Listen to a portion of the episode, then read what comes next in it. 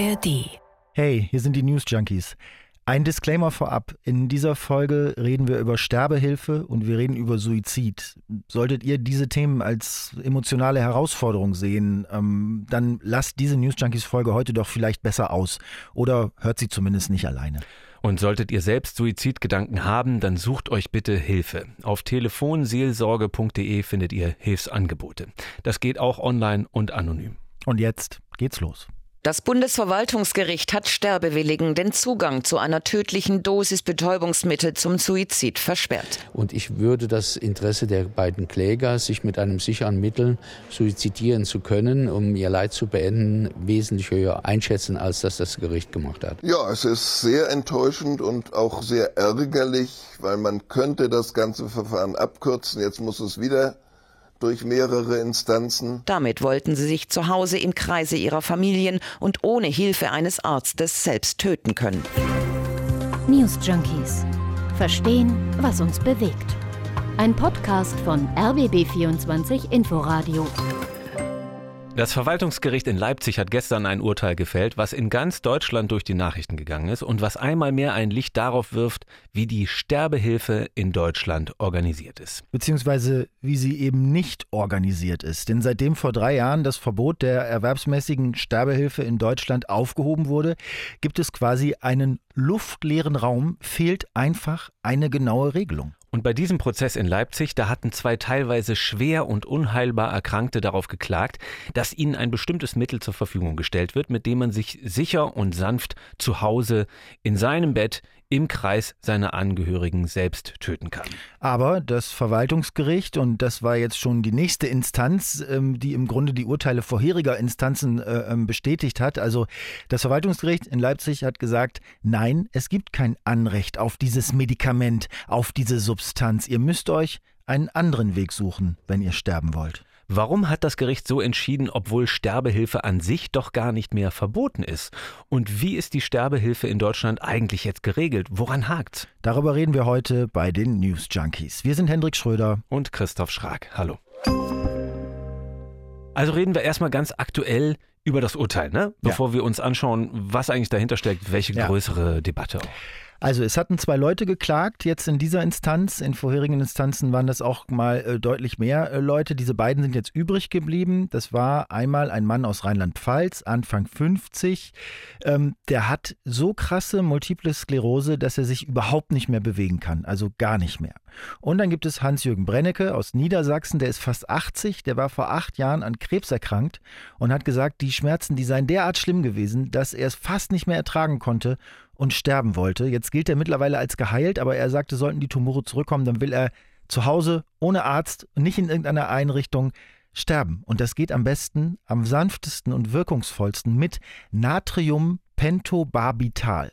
Das ist das Mittel, um das es geht, was die beiden gerne haben wollen. Das anerkannt beste, sicherste und am leichtesten anzuwendende Mittel, wenn man sich suizidieren möchte. Sterbehilfeorganisationen in der Schweiz benutzen das schon lange.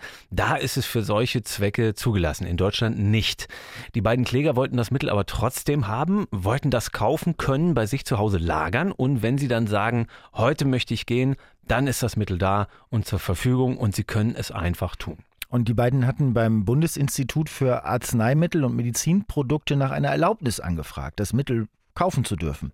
Und das Institut hat dann gesagt, Moment, dieses Mittel, das ist doch überhaupt nicht erlaubt für die Sterbehilfe, das ist ja nur für Therapiezwecke äh, zugelassen und hat diese Genehmigung nicht gegeben. Und so kam es dann zur Klage und die Klage wurde jetzt eben verloren. Hans-Jürgen Brennecke, der das äh, Medikament gerne haben wollte, falls der Krebs zurückkommt, weil er gesagt hat, die Chemo damals, die hat derartige Schmerzen verursacht, das mache ich nicht nochmal. Der hat nach der Urteilsverkündung dem Norddeutschen Rundfunk gesagt, also er wird jetzt noch eine Instanz weitergehen, Bundesverfassungsgericht, next stop, aber es macht ihn schon sehr wütend alles. Ja, es ist sehr enttäuschend und auch sehr ärgerlich, weil man könnte das ganze Verfahren abkürzen. Jetzt muss es wieder durch mehrere Instanzen. Das dauert. Viele Leute leiden und müssen einen zweit- oder drittrangigen Weg benutzen, um aus dem Leben zu gehen, wenn sie es wollen. Und das ist für mich überhaupt nicht verständlich und äh, ich weiß schon, also ich habe gar keine Wörter mehr dafür, äh, wie enttäuscht und wütend ich darüber bin, dass man diesen sinnlosen Weg jetzt noch einmal geht. Ich glaube, was noch nicht ganz verständlich ist, ist, warum die beiden jetzt unbedingt dieses Mittel haben wollen zum Sterben. Also da geht es ja nicht um eine generelle Klage für oder gegen die Sterbehilfe oder so. Und es gibt ja auch viele andere Wege für einen assistierten Suizid, wenn man das unbedingt möchte. Weil der Sprecher des Verwaltungsgerichts Leipzig, Carsten Tegetow, äh, der hat das nach der Urteilsverkündung ja auch nochmal erklärt, warum so entschieden wurde. Zum anderen stehen äh, Sterbewilligen andere zumutbare Alternativen zur Verfügung. Das Gericht hat darauf verwiesen, dass Sterbehilfeorganisationen ihre Arbeit wieder aufgenommen haben und Sterbewillige einen Arzt finden können, der ihnen entsprechende Arzneimittel zur Durchführung ihres Sterbewunsches verschreiben kann. Also das Gericht sagt, es gibt andere Mittel als dieses Natriumpentobarbital, die entsprechend zugelassen und auch erwerbbar sind.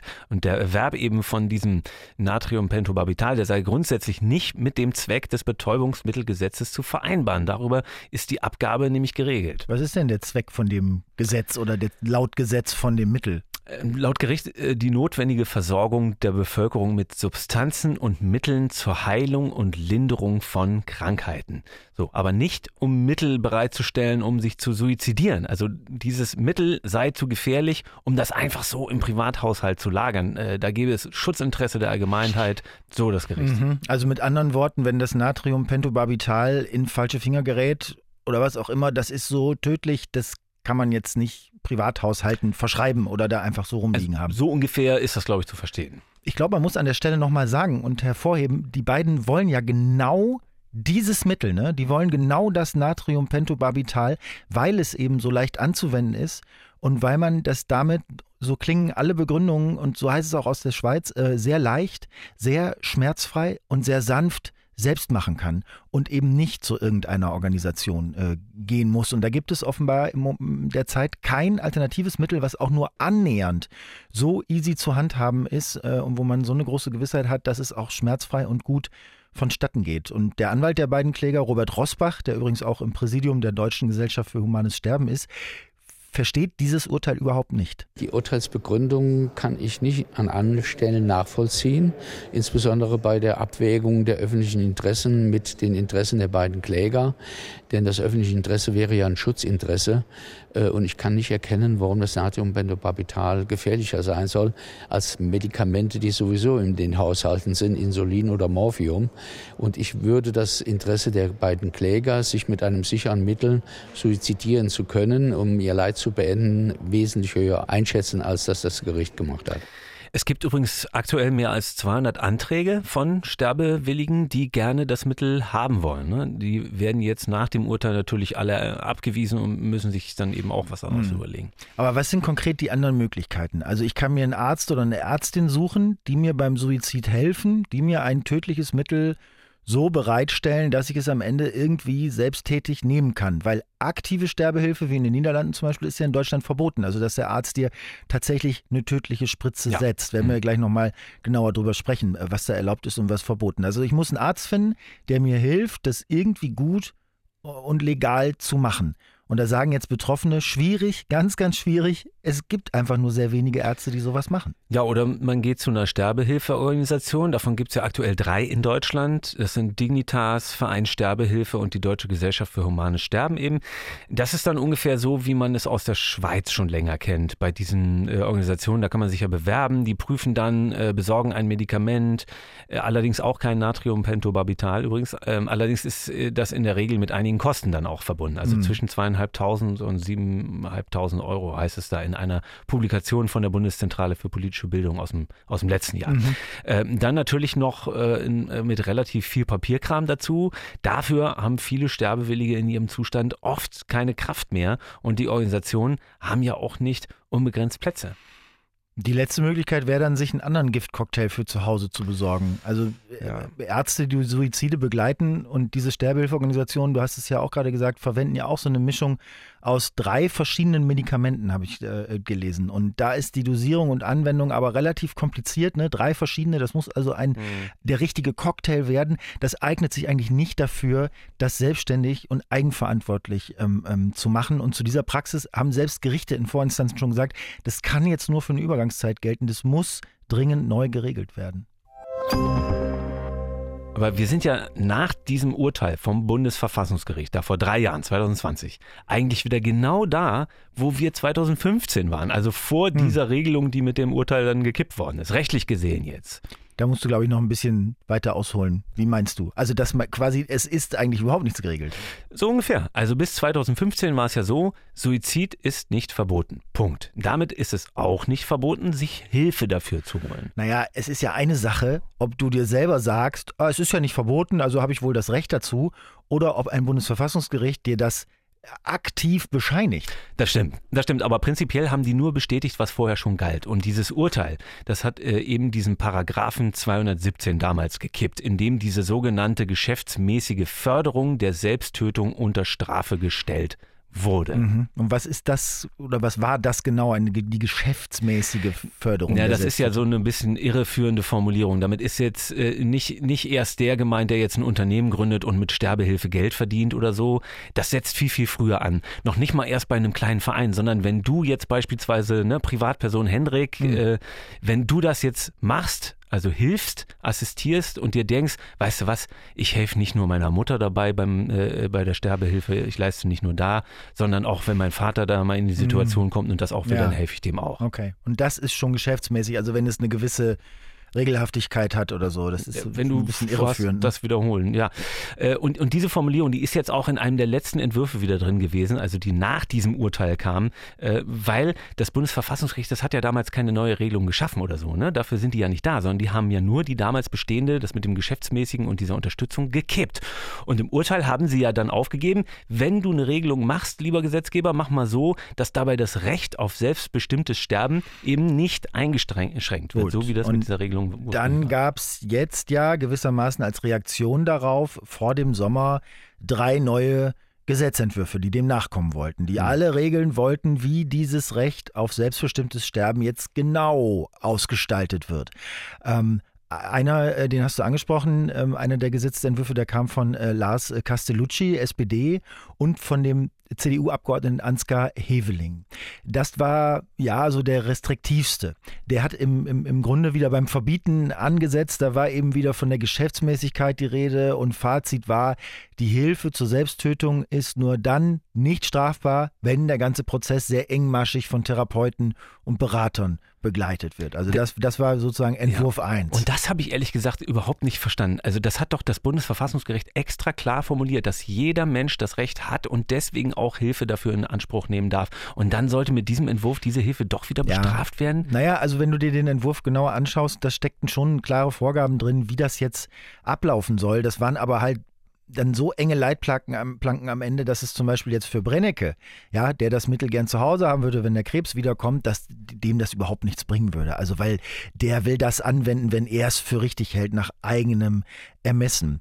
Ähm, du solltest aber zwei psychologische Untersuchungen machen innerhalb eines bestimmten Zeitraums mit einem bestimmten Abstand, dann ein intensives Beratungsgespräch, auch wieder mit einem bestimmten Abstand und danach solltest du ein Zeitfenster haben, innerhalb dessen du dann die Selbsttötung umsetzen darfst. Und das alles natürlich dokumentiert. Dann. Also, also das, da sind wir ja wieder bei so einer Situation, das wäre im Grunde ja auch nur mit wirklich professioneller Hilfe gegangen und mit Unterstützung, oder? Also wenn da Fristen genau einzuhalten sind, Termine genau passen müssen, muss ja erstmal die Ärzte finden, die richtigen Therapeuten und Berater, die müssen zur Stelle sein. Okay, aber ich hm. meine, der Vorschlag, der hat ja jetzt am Ende, äh, das war ja eine Debatte im, im, im Sommer 23 genau. in, diesem, in diesem Jahr, der hat ja keine Mehrheit ich, gefunden. Ja, so. wollte ich gerade sagen, wir reden da ja auch aus der Vergangenheit und gucken uns jetzt mal an, okay, wie hätten sie es machen wollen? Ja, so, genauso wenig wie diese anderen Vorschläge, die es noch gab, äh, die liberaleren, um, um Renate Künast von den Grünen zum Beispiel oder Katrin Helling-Pla von der FDP. Aber der wäre im Grunde für den Fall Brennecke zum Beispiel der richtige gewesen. Ne? Da war vorgesehen, dass es eine umfassende Beratung gibt, ja, und dass danach in einem Zeitfenster ein Arzt ein Medikament zur Selbsttötung verschreiben darf. Und dann kannst du selbst entscheiden, wie du weiter vorgehst.